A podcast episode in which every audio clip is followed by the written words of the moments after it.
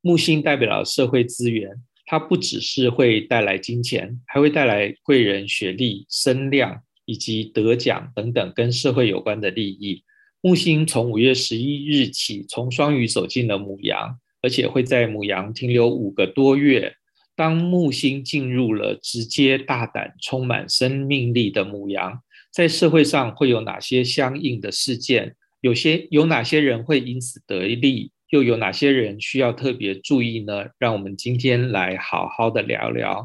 各位听众，大家好，我是韩良路生命占星学院的妙佩伦，现场还有宋伟翔。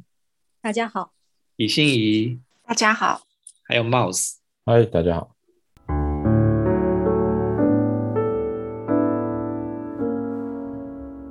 木星是大家最喜欢的一颗星啊，因为它是一颗吉星，而且它代表是一种社会资源，而且更重要的是。它带来的是一种乐观正向啊的一种态度，那它也是一种膨胀的一种呃思考啊。那么木星到底是什么呢？那我们请李欣怡来先跟大家聊聊木星是什么。好，欣怡。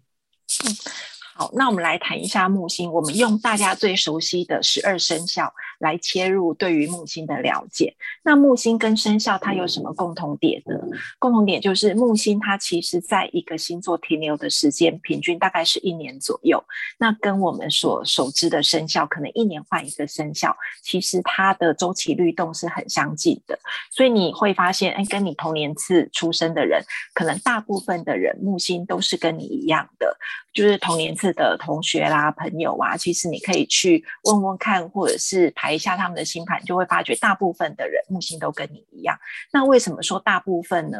因为呃，木星它会有逆行的状况。像生肖的话，我们可能很明确，就是呃，可能农历初一一直到农历的十二月三十号除夕那一天，这一整年可能像今年是虎年嘛，所以这段时间出生的人，他的生肖都是虎。可是木星因为它会逆行，所以它可能会一下子冲很快，然后又拉回到。原来的星座，那它就会变成有一个横跨两个星座的状况。比如说，像今年其实是木星进双鱼，但是从五月十一号开始，一直到十月二十八，这差不多五个多月的时间，木星会进入母羊。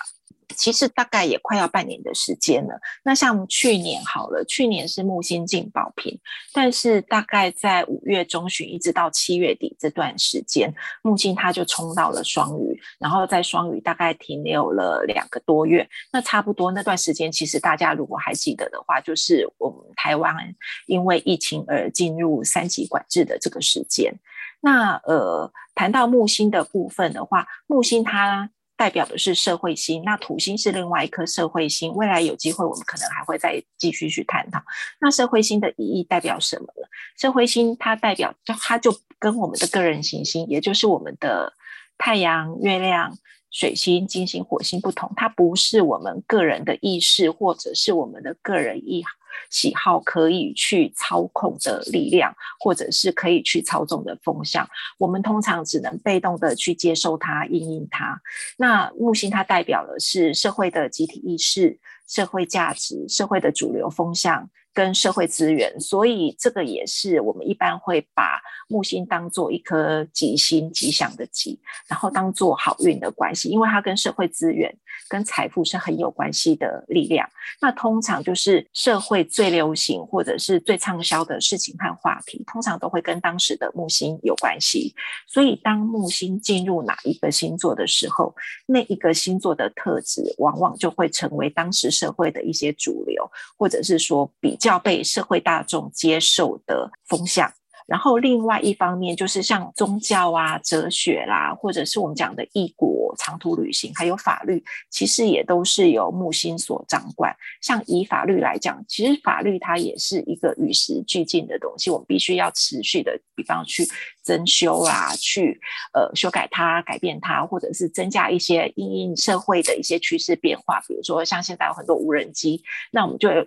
呃，要有一些相对应的管理方法，这个也是呃木星它所代表的、所占掌管的一些范围。那对于个人来讲说，木星它跟我们的除了刚刚讲，因为社会资源会带为我们带来物质的财富，但是它跟精神的财富也很有关系。比如说我们的智慧跟学识。另外一个要提到的就是，因为木星它是太阳系最大的行星，所以它的特质也包括扩大、扩张、膨胀跟延伸。那这个会跟呃待会要谈到的木星行运会很有关系。因为木星的行运，我们刚刚有讲到木星，因为它跟社会资源很有关，通常。它会为我们带来一些好运，或者是带来一些资源。那大部分的人会把它当做一颗呃幸运的星星，或者是吉吉利的星星。但是它其实也会让我们有盲目乐观的问的状况，而造成更大的问题。那我觉得，就是之前韩老师在他自己写的那本《生命历程全占星》，在谈到木星行运的时候，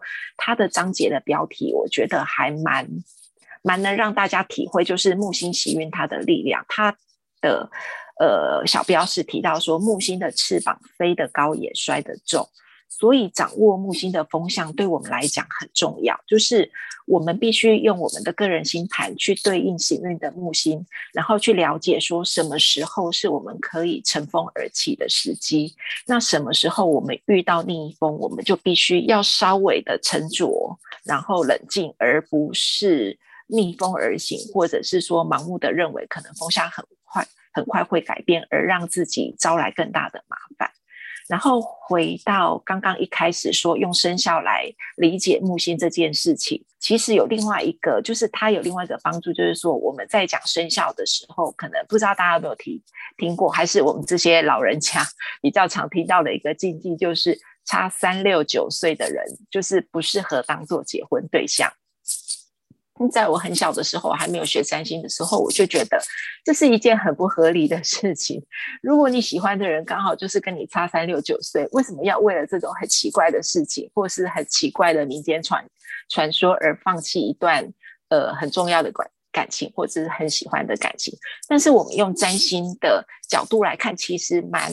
马上就可以理解说，这个三六九岁的禁忌是怎么来的。三六九岁的差距，其实以占星来看，来看就是我们常常讲的克相的相位，也就是九十度跟一百八十度。以今年是虎年来讲好了，虎年是十二生肖里面的第三个生肖，所以跟他差三岁的话，就是第六个生肖，也就是蛇。然后差六岁的话，就是第九个生生肖，也就是猴。然后差九岁的话，就是第十二个生肖，就是猪。那我们把它放到我们占星的十二星座来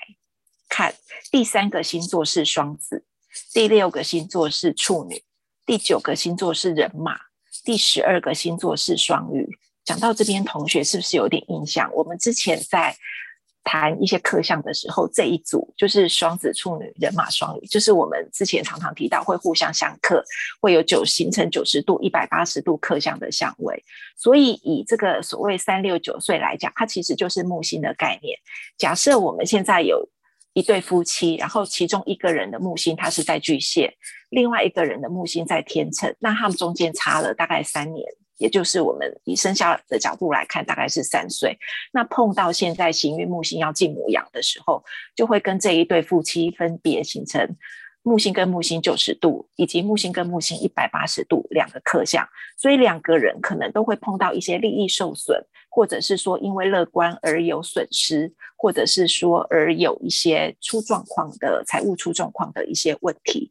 那就会变成两个人一起受伤，或者是两个人一起出问题，而不能变成是说一个人受伤，但是另外一个人可能不受影响，他就有办法去支援另外一个人。所以这个就是所谓民间传说，我们知其然而不知其所以然。但是用占星的逻辑来讲，完全就可以理解说，这个民间传说它背后真正的逻辑跟意义是什么。那当然就是说，我们要用年次来判断木星的话，就是一开始讲的，因为木星在同一个年次里面，它可能会横跨两个星座。所以如果要理解说，你跟你的一些重要伙伴，不管是事业上的或者是婚姻上的，你们的木星是不是有互相所谓三六九？就是九十度、一百八十度刻像的状况，可能还是要实际排出你们两个人的个人星盘，然后找出你们木星所在的星座位置，才能够做最准确的判断。那我的分享大概是这样子。那么各位听众啊，现在就不妨呢啊，就打开你的那个，也许你用占星之门，或者是用任何的 app 啊，你去观察一下你自己的木星落在什么星座啊，那你会发现非常的奇妙，因为呢木星啊，它是每一年啊，我们先说木星这个概念好了，木星每十二年走一圈，所以说呢啊。木星平均而言的话呢，它会在每个星座平均的停留时间是一年。可是因为木星有逆行啊，所以说你会发现说呢，木星啊，它会，比如说它会在这个星座先停留个半年、大半年，然后呢退行回前面一个星座。然后呢，再度进入一个星座啊，这样子来来回回的走。那可是平均加起来的话呢，这个木星在一个星座的停留的时间是一年了。那这个也非常的有趣。所以说我们。你会发现说，其实，在这种神秘学领域啊，东方的占星跟西方的占星，它是有很多的相合之处的。那么，其中木星就是一个很明显的例子啊。那刚才信仪讲说，鼠牛虎兔龙蛇马羊猴鸡狗猪啊，那事实上，你看你的那个木星啊，木星也是哦，有木星母羊、木星呃金牛、木星双子、木星巨蟹啊。那这些时间呢，是会刚。呃，就是你其实你懂得这样子的道理的话，你就会懂得说，哦，我们平常啊，在过年的时候，你在看命理节目的时候呢，哦，那那些命理老师就会说，啊，那今年谁谁谁正冲，谁谁谁偏冲啊？那像我跟信仪啊，就是今年就是偏冲嘛，所以说，呃，因为我跟信仪都属猪啊，哦，那今年是虎年，那你看那个鼠牛虎。啊，龙呃，兔龙蛇啊，马羊猴鸡狗猪，所以说每三年的话，所以就是啊，今年是属猪的啊，跟属那个呃，对，属猪的就会遇到，因为今年是虎年的关系，所以说今年呢，属猴的人是呃，属属虎的人，他就是。呃，本命年太岁年，那属猴的人就是正冲，那属蛇跟属猪的人就是偏冲。可是你从那个占星学的概念的话呢，那今年的话木星，因为像我跟信仪是木星在人马嘛，所以说我们上半年都经历了木星进双鱼啊，所以说那个就是九十度啊，所以说我们这个就偏冲的意思就九十度。那么对于木星呃。木星处女的人，那他就是正冲啊，就是呃那个木星进双鱼人就是一百八十度啊。那么对于木星在双鱼本身就在双鱼的话，那他就是呃等于是太岁年啊。所以说，那所以说你从这样子的一个概念，那木星每十二年走一圈，所以你会发现说呢，我们在呃东方的命理里面讲说太岁年要注意的事情，它其实就就是在讲。讲述着就木星，呃，行运木星跟本命木星合相这件事情。那么我刚才说了，木星每十二年走一圈，所以也就是说，当我们出生的时候，木星在某一个位置，像我跟信仪的木星都在人马嘛，啊，那它每隔十二年啊，它就会回到木星就会回到人马，所以就会跟我们的本命的木星就会合相。那么行运的我们，我们每一个人生命中的木星，就代表我们这个人的社会资源。那木星也代表我们生命中会比较膨胀，而且比较乐观啊的一种生活的态度。那当行天上的木星走了十二年，回到了我们的本命的木星的地方，它就会加强我们的本命木星啊，让我们的本命木星更加的膨胀跟。更加的乐观，所以也就是说，我们在十二岁、二十四岁、三十六岁、四十八岁、跟六十岁，还有七十二岁这些年份的时候，都是天上的木星走了十二年，回到我们的本那个同样跟我们的本来出生的时候的木星同样的位置，所以我们本就会在十二岁、二十四岁、三十六岁、四十八岁这些时候。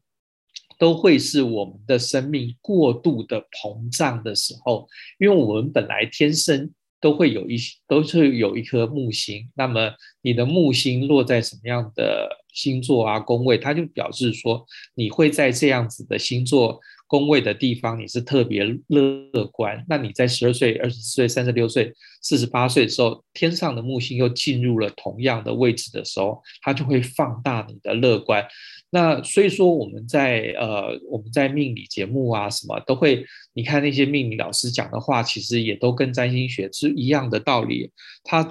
那个老师们都会跟你说，你在那个本命年啊，也就是太岁年的时候，你首先你要安太岁啊，然后你要点光明灯。其实安太岁啦，点光明灯，它只是一个仪式。那么仪式后面它有它的很重要的意义。也就是说，我们应该在十二岁、二十四岁、四十八岁的时候呢，我们透过一个安太岁啊的，或者是点光明灯的这个外在的仪式，是要提醒你自己说，今年就是我的木木合相啊的一年。所以说呢，木木合相会带来我们很大的一个膨胀。所以说呢，我们应该要更加的谨言慎行，然后呢，我们应该要去思考一下，说我们要怎么样做才会安全？我们要怎么样才会安全？你开车，你开时速四十公里，跟你开车时速八十公里，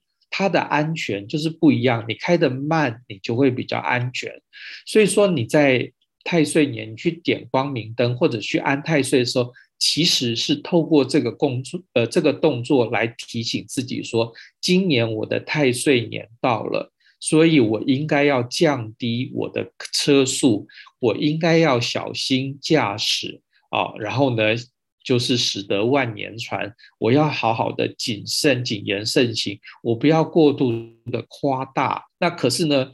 就很可惜的，现在大家就是把点光明灯啊什么当成一个。就是仪，就是好像一个仪式一样。我点了以后，就立刻转身就去什么，就去开车，然后开速上高速公路啊什么。事实上这样是不对的啊，就是说你应该要这样子。那当然啦，哈，那偏冲更是嘛。我们今年是虎年的话，那就是属猴的人偏冲啊，那就也就意味着今年啊。的木星啊，我们今年天上的木星是从双鱼走到母羊嘛，那也意味着属猴的人呢啊，他的木星就应该是在处女跟呃跟天秤啊，所以说，那你就可以发现说，当天上的木星跟你的木星本命的木星是一百八十度的时候，这个时候你就会更加的冲撞，更加的不小心啊，所以说。那当然，我们在正冲的年，当然也是更应该要去点光明灯。但事实上，也如同我前面讲的，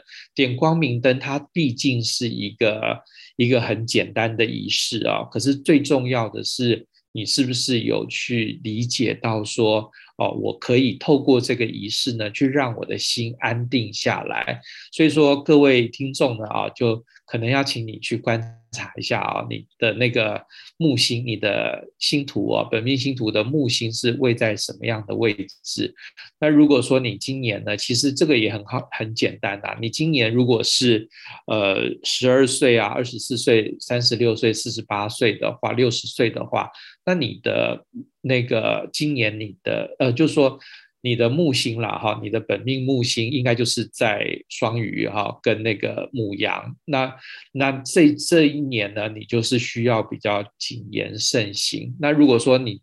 你今年呢啊，你的本命而不是今年，是你的本命的呃木星，如果是位在。呃，处女跟天秤的话，那你今年就是需要更加的谨言慎行，因为呢，显然你会对这个呃木星的社会资源呢有着过度的膨胀，那也容易因为过度膨胀，你的车速开得太快了，你的人生的车速需要稍微缓慢一点，不能够因为说好像一时你走在一个。笔直的道路上，你就会遇到很多的危险啊。好，那么至于说木星啊，我们现在马上五月十十一号的时候呢，五月十号、十一号，我们的天上的木星就要从呃双鱼走到母羊了啊。那这个会有社会上有什么样的影响呢？我们请宋伟祥来跟大家谈一谈。好的。那个呃，在五月十一号之后呢，流年的木星就会进入母羊座，并且在母羊座一直待到十月二十八号。所以说，我们要了解这一个木星进入母羊座对我们的影响的话，我们必须要先了解母羊座这一个星座它具有的某一些特质啊。那我们也都知道，呃，对于这一个太阳出生在母羊座的朋友来说的话呢，每一年只要是这个太阳哈，那个快要。呃，到了这个呃三月底的时候，进入这个春分的时候，就是太阳母羊座开始的时间。假如各位同学你们有注意到，在这个春分前后整个季节更替的这一种呃差异的话呢，你会发现，哎，很可能你会在春分前后看见你们家的那个花园里面的。好，叶子呢，突然长出很多新鲜的枝芽，或者是说，在你们社区，尤其在台北啊，很多地方有种羊蹄甲哈。那原来可能光秃秃的树枝，那个羊蹄甲都突然之间一天之内啊，哈，那个大鸣大放，然后甚至于说。就那个落了满地都是啊，然后所以说这些都是在春分前后会发生的事情，也是在太阳进入母羊座的时候呢，会带给我们的这一种转变的这一种呃环境的感受啊。所以我们也知道这个母羊座呢，哈，它往往就象征了一个所谓的生机勃勃，象征了一个勃发的一个热情。然后因此呢，哈，母羊座的这一种特质，往往具有一种大无畏的一种勇气以及精神，而且他们。往往啊，哈，也代表了一种知道前进，不知道如何后退的一种力量。甚至于我们常常说，哎，母羊座也是自我意识感觉比较强的一个星座，然后呢，他们也会因为这一种自我意识，或者是说这一种呃突如其来的哈一种呃理念或者是想法上面的热情，而使得自己呢哈往往在考虑还没有周详的状况之下，就会率先采取行动。然后再来，接下来我们来看，如果是本命木星在牡羊座的人呢哈，会有什么样子的表现呢？那我们都知道木星它其实代表的。是某一种呃意识形态，也代表了我们的某一种社会道德观，然后甚至于说，呃，它也代表了我们可以比较容易获得社会资源的某一些特质。所以说，假如本命木星在母羊座的人，然后通常啊。假如说他们能够在他们的生活或者是生命当中扮演着某一种领头羊的角色的时候呢，往往就会发现这个时候呢，哈，那个老天爷就会赏赐一些好的运气或者是好的机缘给他们。也因此呢，这个呃本命木星在母羊座的人，那个特别适合这一个采取这一个呃行动，或者是展现自己的勇气。当他们采取行动的时候，即使他们呃事先也许没有经过很深思熟虑的思考，可是他们的直觉性往往也让他们有机会能够抓住那一个呃时机，能够抢在这一个。滩头的这一个最前方，然后也因此呢，哈，呃，可以享受到这一个呃。呃，带来的这个机会以及好运，然后同时他们往往也是非常适合进行创新，甚至于说，因为母羊座象征了一个具有生命精神力量的火象星座的一个代表，所以说很多木星在母羊座的人也非常擅长以自己的某一种理念或者是观点来激发其他人的生命力量，激发其他人的这样子的一个呃勇气哦，然后甚至于在其他人呃。躲在这个原地不敢出来的时候呢，他们也非常擅长去鼓动身边的人跟着他们一起冒险犯难了。而且呢，木星母羊座的人往往只要在他们的生活或者生命里面呢，一旦碰到了那一个呃所谓的新的目标或新的生活方式或新的关系出现的时候，你就会感觉到往往是这个时候是他们。最有活力的这样子的一个时候啊，而且同时，因为木星呢代表的是一种群体性的这一种力量，所以木星母羊的人呢，他们也很容易在群体当中呢扮演了一个所谓的领导者哈，往前冲刺的这样子的角色。所以你很容易发现许多的这一个木星母羊人啊哈，可能会是一个小公司的老板，或者是一个。团体里面啊，哈，那一个呃的领袖，甚至于说呢，哈，可能是担任所谓的这一种研究发展哈的这样子的一种负责人哦。然后呢，他们往往啊，哈，对于那一个比较长期的哈，必须要慢慢发展的一些事物，往往不见得是很有耐心。可是呢，他们对于所谓的新的构思、新的想法、新的实验这个部分啊，哈，反而是非常擅长的。所以说，这个是本命。木星在牡羊座的人会有的特质。那不过我们今天在五月十一号之后呢，我们碰到的是行运木星在牡羊。那当然在座的朋友们，有可能你你的本命木星并不是在牡羊，可是呢，当五月十一号行运木星进入牡羊座之后呢，你也会受到这样子的一个力量的影响。所以说，在受到这个行运木星牡羊力量影响的作用之下呢，将会使得呃大多数的人开始对于生活啊哈感觉到有一种呃新的开始的向往，或者是说呢开始觉得自己变得比较有生命力了，比较有热情了。当行运木星在母羊之前的星座，也就是双鱼座的时候，因为双鱼座是十二星座里面的最后一个星座，所以往往在那个时候呢哈，我们可能会感觉自己的精神力量变得比较沉潜一点，呃，可能变得比较不喜欢出门。或者是说啊哈，你可能在这个时候啊哈，对于很多事情的这一个想法，会有一些比较随遇而安这种双鱼的一个概念。可是呢，一旦木星进入母羊座，对于这一个普世的群体的影响，就是它会带给我们不同的群体以及不同的个人很多新的观点、新的目标、新的态度以及新的生命的这样子的一些向往。然后同时呢，哈，整个世界也会在这个时候呢，哈。呃，会让自己去尝试一些呃，在木星双鱼时期只敢去想象而不敢去尝试的某一些目标。然后，不过呢，在这一个时期呢，哈，也是很容易呃，让我们很多人会因为某一些粗心，因为一些大意而造成了这一个忽略。周遭环境的危险，或者呢自己的行为过分大胆，而这一个不小心啊哈，这一个踩到其他人的这一个脚的这样子的一种。状况哦，所以说呢，在这一段时期呢，哈，我们也会发现，呃，不管是社会，不管是呃公司，不管是个人呢，哈，也很容易在所谓的审慎的计划还没有完成之前呢，哈，可能行为啊，哈，就会先冲出去了。然后呢，所以说在这样子的一段时期呢，哈。那一个我们的这一个自信，还有我们的这一个行动力啊，哈，获得了这一个行运木星母羊的这一个。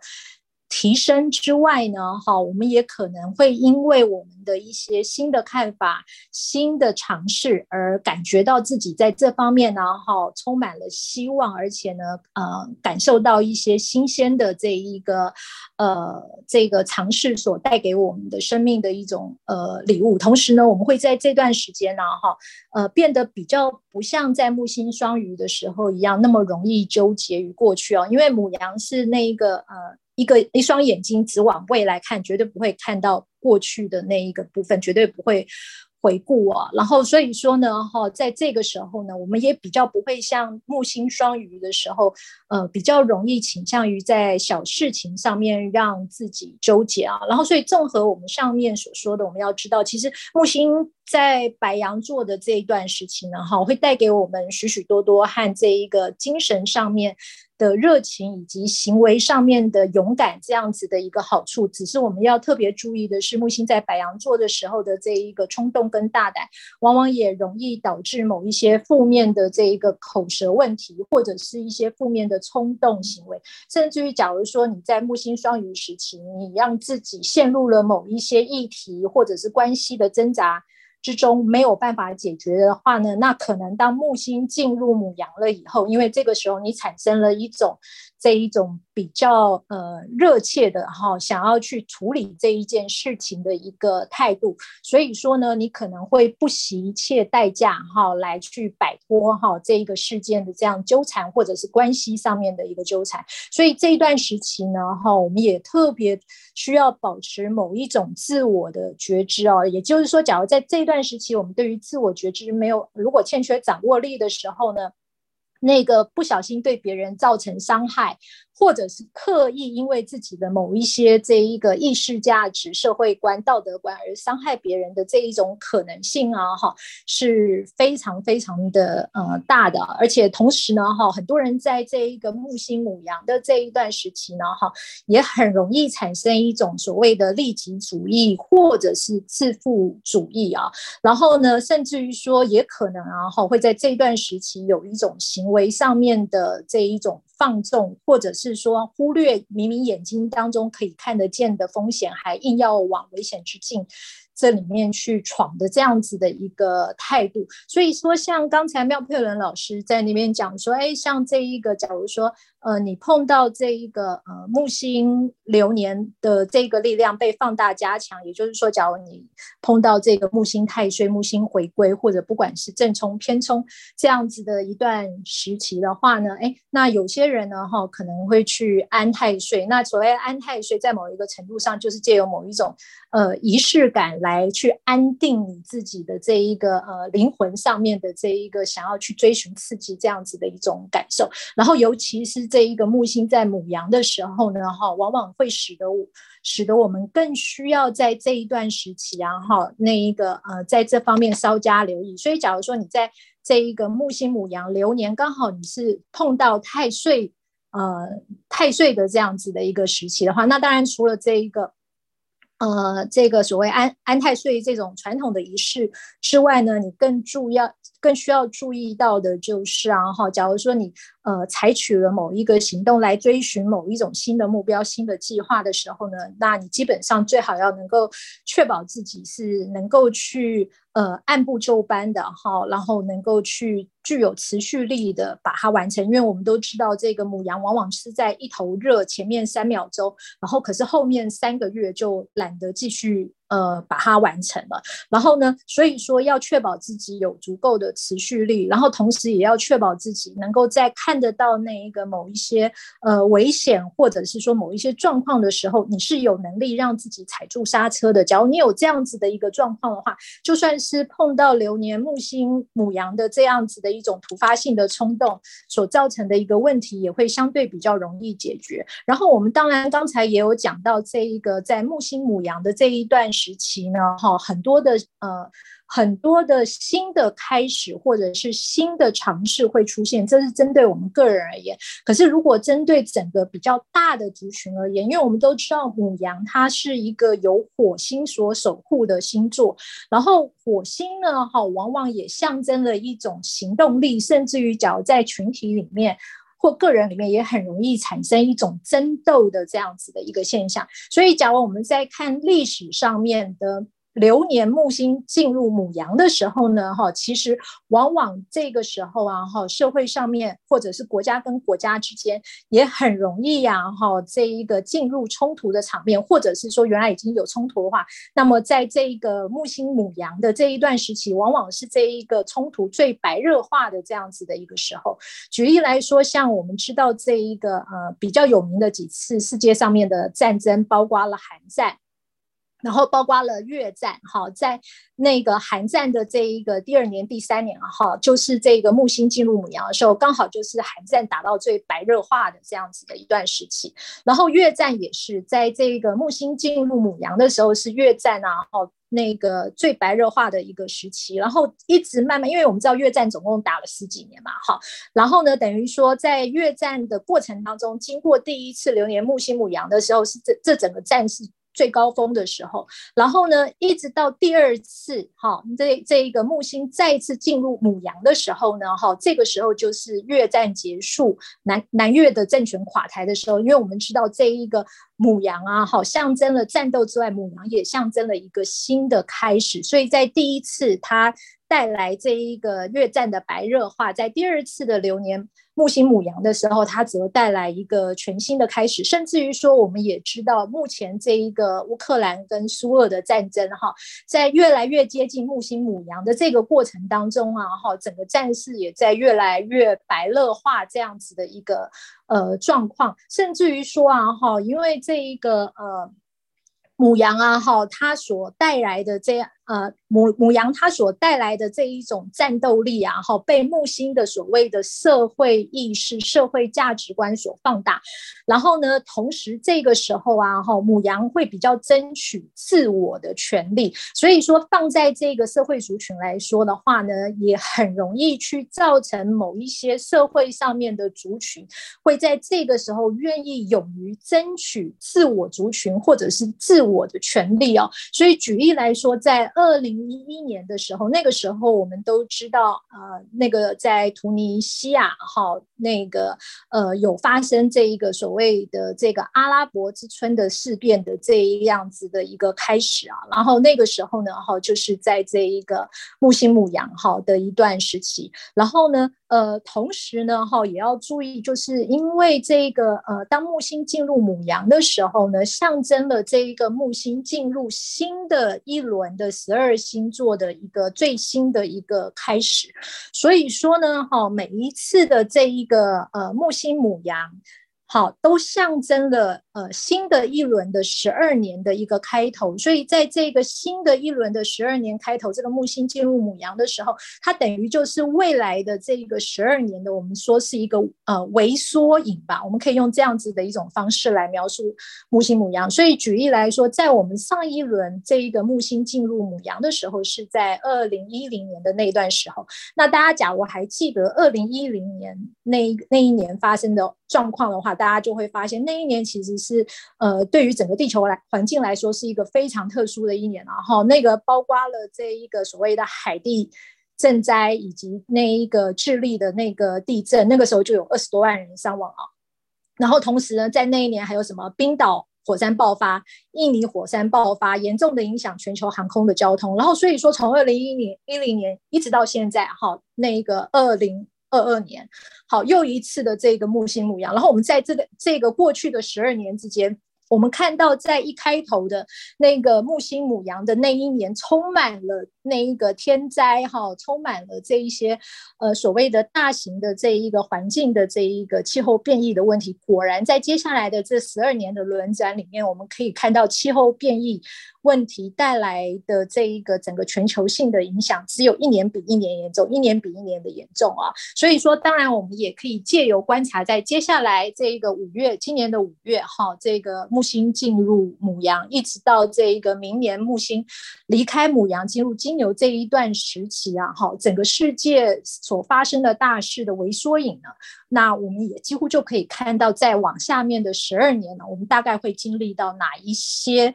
和生活以及和世界有关的重点了哈，就以上。好，由于节目的时间所限，这一集我们就先聊到这里。关于太阳星座与上升星座会受到木星什么样的影响，我们下一集再谈。谢谢大家，再见，拜拜，拜拜，拜，拜拜。